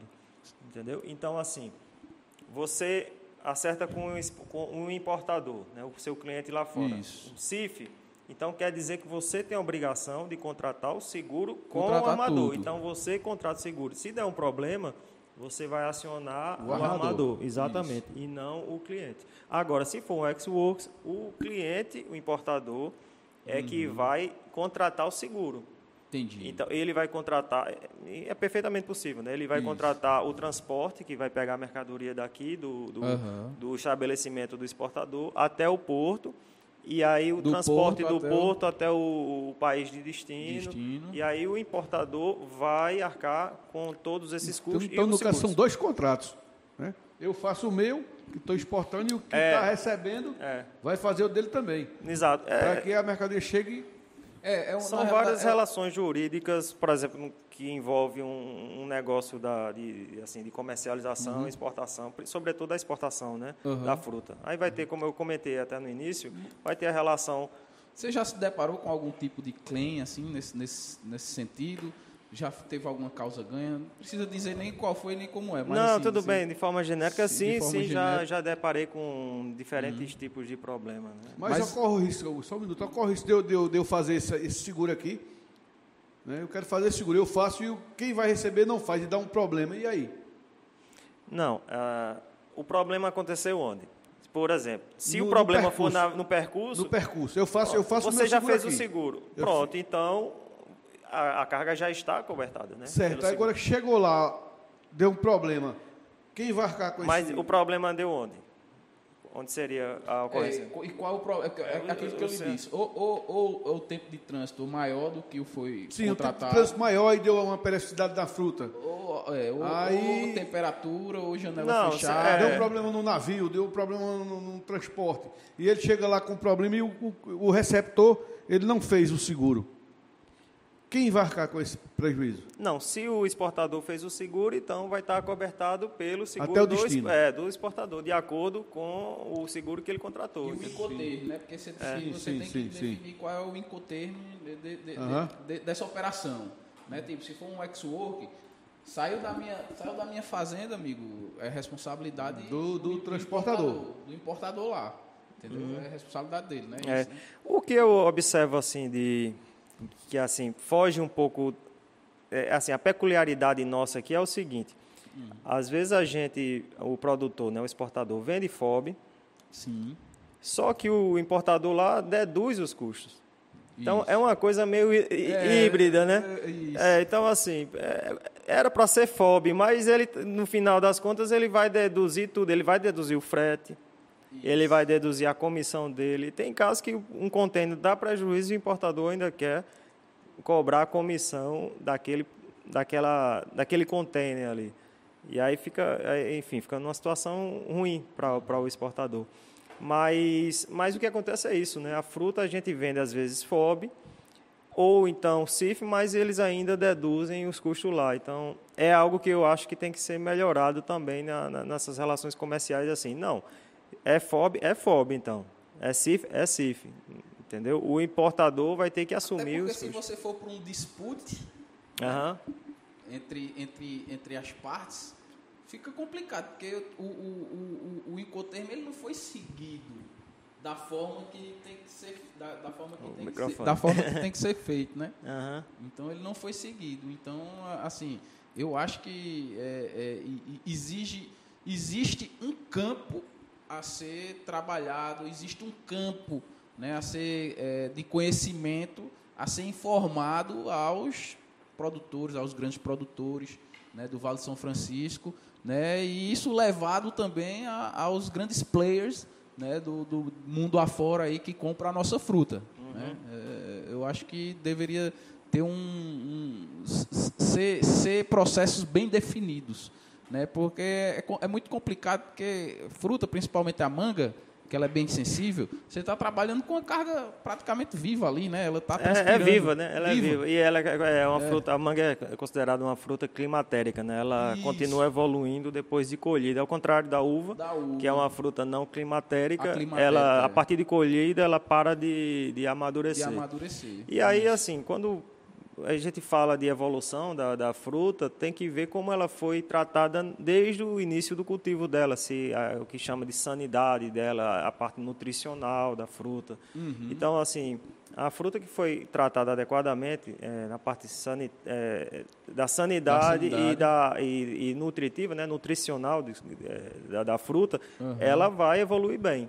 Mas Bacana. se for uma, uma fruta que não foi bem cuidada, ela pode até estar tá bonita ali no pé, mas quando você tirar, ela não vai evoluir bem. E Isso. aí, quando chegar lá no mercado, no mercado de destino, vai apresentar problema. É por isso que é importante a conscientização, até mesmo assim, de, de todos, né? desde o pequeno produtor ao grande, da importância de produzir adequadamente a fruta. Porque, assim, não pode ser uma relação injusta para nenhum dos lados. Uhum. O, a pessoa que vai comprar a fruta não pode, às vezes, é, por exemplo, ele vai arcar todo o problema, toda, a, assim, às vezes o produtor não cuidou adequadamente, a pessoa compra a fruta e ela vai chegar no destino e apresenta o problema. Aí fica Sim. toda a, a responsabilidade, os custos para o exportador. Não é o melhor cenário. E também não é adequado colocar todo o risco para o produtor. Então, é por isso que eu acho que uma relação contratual bem pensada, vai ser benéfica para ambas as partes. Eu Sim. acho que falta um pouco isso, de colocar no papel os termos da negociação. O que se faz muito é ah, de, de boca, né? Sim. E às vezes gera algum desentendimento, às vezes gera um descumprimento. Se você fizer um contrato prévio, um contrato é uma coisa que vai estar tá ali é, clarificando os termos do, do, negócio. Então, assim, se alguém tiver alguma uhum. dúvida, ele já vai ler e vai dizer, não, isso aqui não está assim, é, por exemplo, o preço não é esse. Sim. Você pode prever num contrato tudo. Você pode prever ali. A pessoa tem, digamos ali, é, ele vai colher na área dele é, 300 toneladas de manga. Ele pode colocar lá é, no contrato, ele vai botar o valor Perfeito. de venda, ele vai dizer, você vai poder colher a fruta assim, assim e assim. Uhum. Aí ele vai dizer, olha, a fruta você vai colher ela com percentual de cor vermelha X%, tipos BRICS. de BRICS tal, possibilidades de problemas tolerados, esse ou esse ou aquele. Tantos por cento de atraquilose. Exato, exato. Você pode prever isso tudo no contrato. E você, ou, ou, você pode fazer negociação no sentido, olha, você, eu vou vender toda a minha, a minha produção, você uhum. compra e você faz a seleção, o, o, a empresa que vai exportar. Sim. E aí o preço vai ser um pouco mais baixo, mas, porque o, o quem está comprando ele vai assumir um descarte, né? Porque, por exemplo, o, refugo, né? o chamado refugo. Ele, uhum. vai, ele vai processar a fruta, ele não vai exportar 100% do que vai colher, né? Obviamente que vai ter frutos Isso. lá que vai não vai estar tá, é, não vai estar adequado. Então, isso. você prevê isso previamente no contrato, eu acho interessante para regulamentar aí essas relações comerciais de compra e venda é, na parte de frutas. E não, é, e não é feito, eu vejo que isso não é muito e, utilizado. E, e, é um contrato simples, não é um contrato Sim, muito simples, rebuscado. Simples, né? dá, simples, não, é, um, simples. É um contrato é, simples. É importante também, Augusto, deixar uhum. claro que assim o contrato, a gente realiza contratos diariamente. assim. Sim. É, é assim, verbalmente você pode fechar um contrato. Então, desde a parte verbal até a parte escrita, você vai. É, uhum. É, se você vai para a parte escrita, você coloca no papel, você está formalizando o contrato e está dando mais segurança. Sim. Mas se você faz um acordo verbal, ali já é um contrato. Sim. Mas e se você quebrar esse contrato verbal, e aí? Pois é, se é verbal, é aí você vai ter que ir, por exemplo, se você for ajuizar uma ação, você vai ter que constituir uma prova, prova daquilo ali. Aí vai ser mais difícil. Aí É, vai ser as provas que ele no papel, tiver. Porque para a justiça o que vale é o que está escrito. Correto? Não, é até um acordo, como eu disse, verbal é, É, válido, mas assim, o que está escrito dá mais, dá mais, é, é, é, vai dar mais efetividade àquele contrato, né? Ele Prova- faz um contrato e É. se descumprir ele vai e executa. Já não vai ter essa discussão se foi assim, se foi assado, não vai, não vai passar por esse, É esse- aquela, é aquela questão, Isnaldo. É prova boa, causa boa. É, exato. Prova boa, se tem prova, se, se você consegue se acercar né, de, de- de provas que deem subsídio àquela tua causa, né? A causa vai ser boa. Você, você tem grandes chances de você ganhar aquilo ali, né? Mas hoje Então- o certo é você fazer o contrato. Não, certo. É porque você está acobertado de todas as formas. Isso. isso. Vai que é uma quebra, uma quebra de contrato, você diz, não, então os tênis estão aqui. Exatamente. E aí Então, a parte que quebrou. Uma, uma ganha, um ganho é bem maior do que né? Você É. pode prever uma penalidade né, para a parte que descumprir. Uhum. É, Você pode prever no contrato também um certo, uma certa tolerância, né? É, que aí também não ficar uma coisa irredutível de ambas as partes. Enfim, colocando tudo no, no contrato vai ajudar. E vale a pena também lembrar que isso serve também para os negócios internacionais. Então, por exemplo, troca de e-mails é considerado um Uhum. é contrato. considerado um contrato. Então, né? tudo ali já é um contrato, entendeu? Com É, tá, tá acontecendo uma questão. é, é, a, gente tá, gente tá com esse problema de déficit de container, né? Aham. E, e tá tendo uma escalada aí grande em cima do- das companhias marítimas, né? Uhum. Você sabe que a gente tem um. é, nós temos aqui no, no Brasil poucas companhias que operam as linhas de navegações. Né? Isso é um, é um tema que eu critico bastante. Né? Porque quanto maior a concorrência, melhor para quem é Exato. exportador. Né? É. E, e- e existe, e existe algumas, é, algumas questões com relação a- aos preços hoje, né? É, é, que estão beirando aí na, na faixa de aumento de majorações em termos de 60%.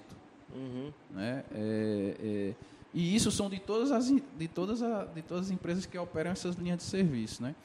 É, existe algum aspecto jurídico que consiga frear esses preços abusivos, né? alguma coisa nesse, nesse sentido, ou não? Olha, é, Augusto, é, realmente a gente se depara com a dificuldade de, de container, mas às vezes eu converso com empresas lá fora e em alguns países o problema está pior do que aqui. E falam-se sobre algumas causas né, desse, desse problema, que a China começou a puxar muitos containers, né, porque Sim. começou a, a- A, a- demanda, ter muita demanda, né? É, e começou a, exportar muito para o mundo, né, com, essa, com esse período aí da pandemia. Uhum. E, e assim, a lei econômica da oferta e demanda, ela é implacável, né? É- é, se está faltando, aí começa a aumentar o preço. Se estiver sobrando, aí, aí diminui.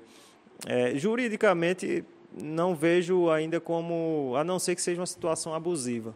Mas em relação aos preços, infelizmente é um período que a gente está atravessando de falta e aí tem encarecido é, os custos aí do container. Eu, eu já, eu, na- no caso prático mesmo, eu já me deparei com esses aumentos aí bem expressivos. É bastante expressivo. Com relação ao meio ambiente aqui no, do Vale do São Francisco, tem, tem alguns projetos que, tá, que se destacam aqui no Vale.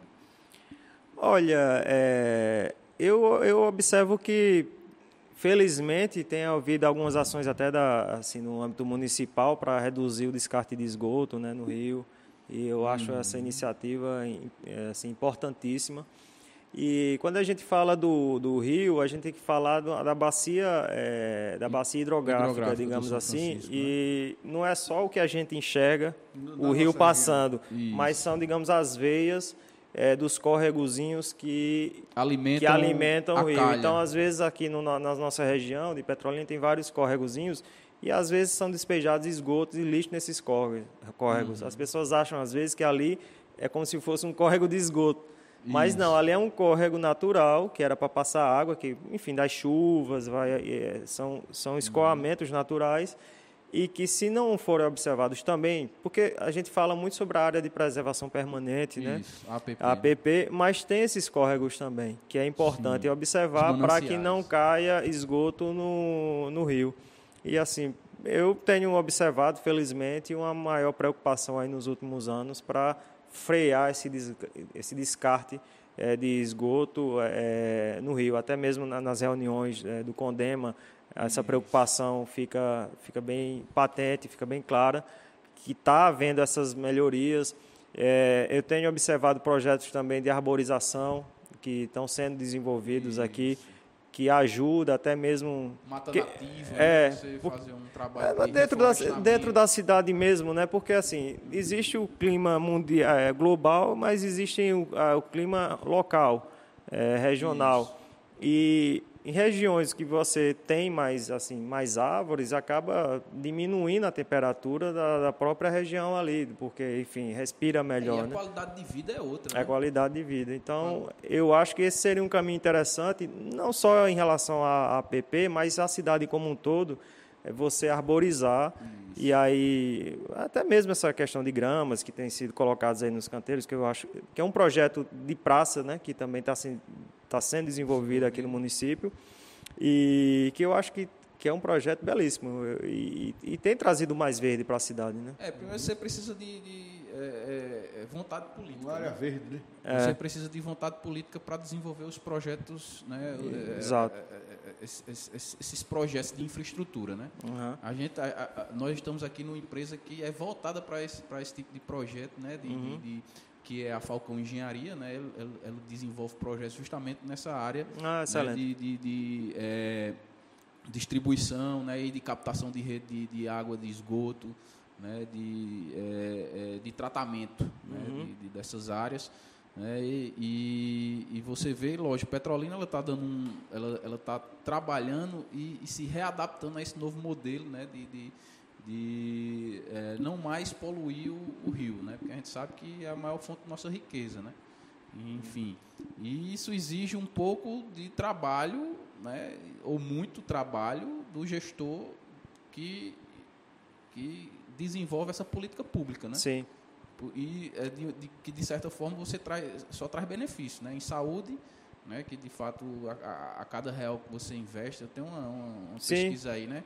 A, quatro, a cada real que você investe em, em, saneamento básico, você ganha quatro. Não sei se é em dólar ou se é em real. Eu acredito que é em dólar, né? A cada dólar que você investe, ou é cada real que você investe, retorna quatro em saúde. Né? Então, uhum. assim, isso é comprovado. É. Né? Enfim, é, é, um, é, um, é, um, é um segmento interessante e importante para o desenvolvimento de uma, de, da nossa região, né? é, e... do país como um todo. Pois é, Augusto, está quase no finalzinho, né? Estamos chegando, estamos chegando. aí a presença de todos quem participou com a gente. E eu gostaria de deixar aqui uma pergunta aqui também para Alberto. O que você diria para a turma que está se formando em Direito e quer trabalhar diretamente com agronegócio? Vale a pena? Olha, eu acho que vale, porque, enfim, tem um campo enorme aí aberto, né? Eu acho que, assim, tem que haver a demanda e a demanda vai vir a, partir do momento que os envolvidos nessas relações comerciais começar a procurar se organizar mais. mais isso. Então, isso aí vai gerar essa demanda a partir do momento que eles se, se conscientizar para isso e para os estudantes é estudar, né? É, estudante, é estudante. Não, é estudar. É, Escutar o conselho de mãe, né? É, exato. Mãe e pai, estuda, menino. É, e, estudar, o, o, por exemplo, o que a gente conversou aqui sobre os regimes né, das empresas, qual, qual seria o mais adequado para cada tipo de empresa. Uhum. É, assim, existe, por exemplo, é ITR, né, que é o tributo da, da terra. É, rural, né? relações né? de arrendamento, né, que, que aqui acontece. É, aqui muito, tem muita questão do, do arrendamento. Então, você muito. estudar esse tipo de, de contrato para você estar tá oferecendo um serviço para as pessoas que atuam é, na área do agronegócio. Enfim, é estudar a atividade e começar a, a, estudar os mecanismos jurídicos que regulamentam essas atividades. Então, aí seria o caminho para atuar no agronegócio. Show de bola. Esse, esse, esses mecanismos jurídicos né, que, que, que acerca. Você pode falar um pouco mais sobre esses mecanismos? Por exemplo, a lei que rege o, o, o contrato de arrendamento, né? É, Qual é a lei a, que, que, que, que, rege esse contrato? De cabeça de não cabeça lembra não, a lei, né? Mas, mas existe, existe, a legislação que trata do, do arrendamento agrícola. Tem alguns e... pontos assim importantes, tipo, eu tenho minha fazenda, eu quero arrendar para Alberto. Né? Quais são os pontos mais relevantes assim que eu tenho que ter dentro da minha, do, do meu contrato de arrendamento? Os pontos mais importantes. É, assim, é produtividade, é como é feita essa relação de, de... É, você assim, você vai utilizar a terra e vai colher os frutos daquela terra e vai pagar um valor para o, a pessoa que está fornecendo a terra. Já é um valor pré-definido? É, um, um valor pré-definido. Aí, assim, uhum. o produtor vai conhecer o, a da atividade dele, quanto ele tirava ali de, de rendimento, e aí o, a pessoa que vai arrendar também vai ter uma ideia. Uhum. E aí uhum. vão chegar a um entendimento de valor Sim. e vão acertar aquilo ali no contrato. Entendeu? Entendi. Tem também, assim, a, a questão de holding, né, que o pessoal fala, né? Tem muitas... muitas é, é, Agrupamento de empresas? Né? É, no, no, caso, por exemplo, tem muitas é, empresas familiares aqui, né? Então, então assim, pensar no, no, no, no é, digamos assim, no modelo jurídico daquela empresa, uhum. é, considerando também esse, esse, essa questão de que é, um, é, uma, é uma empresa familiar, entendeu? Então, cada caso realmente vale um estudo, uma análise. Muito bem, muito bom, muito bom. Assim, um, é um é, é, é, tô falando todo domingo isso, né? É um, é. é um domingo frutífero, né? Aqui, né? É um domingo, é, a gente começou um deixando uma boa mensagem, deixando, deixando boas mensagens, né? Bons frutos para as pessoas que estão nos vendo, sempre deixa uma mensagem. Né? A gente deixou algum ponto de informação para quem está assistindo, e é um, realmente é um domingo frutífero, que a gente está captando, está aprendendo, está viabilizando outras coisas lá na frente. Uhum. Né? Conteúdos relevantes, né? Voltados para a nossa região. É, assim, para mim, assim, é, é eu estou maravilhado, né? E, e, e, para mim é uma honra estar aqui fazendo parte de, de um projeto muito importante né? na, na, na, na região, onde estamos sendo dos, dos pioneiros. Né? E isso só tem a agregar, é, é, agregar o conhecimento para os produtores pequenos, médios, grandes, todo o público do agro em si. Né? Então, para mim é uma honra. Eu estou muito feliz né, com a sua presença, é, Alberto. É, eu, eu, já lhe acompanho, eu já tinha, já tinha lhe dito algumas vezes isso, né, que eu lhe acompanho aí nas redes né, e vejo um pouco do, do seu trabalho. É um trabalho muito sério, um trabalho de competência né? E, o, e, e, que você tem um nome aí muito importante nesse setor do, do agronegócio. Uhum. Né? Eu, eu fico feliz e contente. Né? E se você quiser deixar algumas as últimas palavras aí para o nosso telespectador, deixar as últimas palavras aí, o que você enxerga, né? tanto nesse, no setor jurídico como o potencial da nossa região, né? de, de desenvolvimento. Né? E o agro como um todo, porque o agro, né, não só se resume só à fruticultura, né? O agro ele se, é muito é, grande. É, é, é, gigante aqui no nosso país, né? É. Então, se tiver uma mensagem aí que possa é, é, sintetizar todo esse, esse, esse momento, né? Uhum. fica à vontade. Olha, eu agradeço muito suas palavras. Eu, de fato, fico feliz e honrado, né, de, de com o convite. eu acho que todas essas iniciativas que visam é, trazer mais informações, capacitar é, as pessoas envolvidas, porque no agro você vai ter diversas, é, é diversos tipos de, de, situações, digamos. Tem a jurídica, Sim. tem a parte da qualidade, que vocês certamente vão receber no futuro já aqui agrônomos, e já receberam. Então, assim, ele vai tratar sobre um assunto, que é a parte de qualidade. Hoje a gente falou um pouco sobre a parte jurídica, sobre a parte de relações internacionais, comerciais. E, enfim, cada um desses pontos são, são importantes. Eu achei uma ideia excelente, assim, o Agrocast, né, um podcast que já tem atuação na rádio, agora essa atuação mais voltada para a internet, já com vídeo e tal. E eu também depois que eu tive conhecimento da Agrocast, vi aí o, os trabalhos que vocês já fizeram, né? Recente, né? Mas Isso. eu acho que, que o que já fizeram já, já é bastante interessante, né? Teve a vinda é, do presidente da, Agra, da Abrafrutas, né? O, o, Guilherme. Um abraço, Guilherme. Certa vez a gente fez até um, um trabalho para Abrafrutas, é, condensando é, a, a, assim, as demandas da região, analisando questões jurídicas, questões é, comerciais, questão de mercado. Na época eu analisei até a parte de tributação lá fora, porque a, a nossa uva estava pagando uma tarifa de importação lá.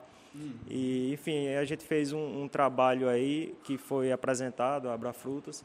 E, e, eu acho que é isso, assim, eu sou, sou filho da região e, e assim, eu gosto muito da, da do, do, setor agrícola, eu acho que, hum. além de, de ser importante comercial comercialmente para a gente, eu, eu realmente tenho um apreço é, pela questão do sertão, pelo, pela nossa cultura, pela nossa tradição, né? Então, assim, eu fico muito feliz mesmo, agradeço também suas palavras, eu acho que você foi bondoso demais. que é isso, que é isso. É foi muito gentil, mas vocês estão de parabéns, eu agradeço muito. Aqui Bacana, quero agradecer aqui a todos que participaram, direto ou indiretamente, com esse projeto da gente, né? Um abraço aí, Alberto, muito obrigado por ter vindo, por ter aceitado o nosso convite. Né? É, foi um bate-papo brilhante, muito de boas informações, né? A gente filtrou também algumas coisas. Né? Agradecer à turma da Falcão Engenharia, F-Stakes. F-Stakes. Né? Vilarejo, é, Contém. Vilarejo Contém Gastro. Né? Ao nosso amigo Tiago, sem ele também a gente não estava aqui. Tiago Mix. Né? Obrigado a todos. Mandar um abraço aqui para o nosso irmão Eduardo Ferraz, né, um abraço. Já, já vai estar com a gente aqui. É o próximo, hein? Dia é 22, próximo, não perca. Dia 22, né? Eduardo Ferraz vai estar junto Eduardo com a gente Ferraz. aqui. Um abraço aí para a Aldemir lá da Serra do Vale, também estava mandando aqui uns alô para a gente aqui. Um o Helder da Solo Agri, turma bacana. Enfim, parabenizar a todos por esse programa de hoje. Né? Bacana. Né? Parabenizar todos os pais e agradecer o carinho de vocês, né? Eu queria Show, agradecer também quem nos acompanhou aqui, quem nos assistiu. Também queria registrar o agradecimento. E até o próximo, Perfeito. se Deus quiser. Até o próximo, pessoal. Forte abraço. Bom domingo. Restinho de pa... do Dia dos Pais aí. Só um recadinho. Diga quem aí. tiver pai, cheire ele todo dia. É. quando ele vai se embora é ruim demais. Viu? É ruim. É, não é bom não. Beijo Mas... para os papais. Um beijo. E um cheiro para o meu pai que está no céu. Amém. Bom dia, boa tarde para todo mundo.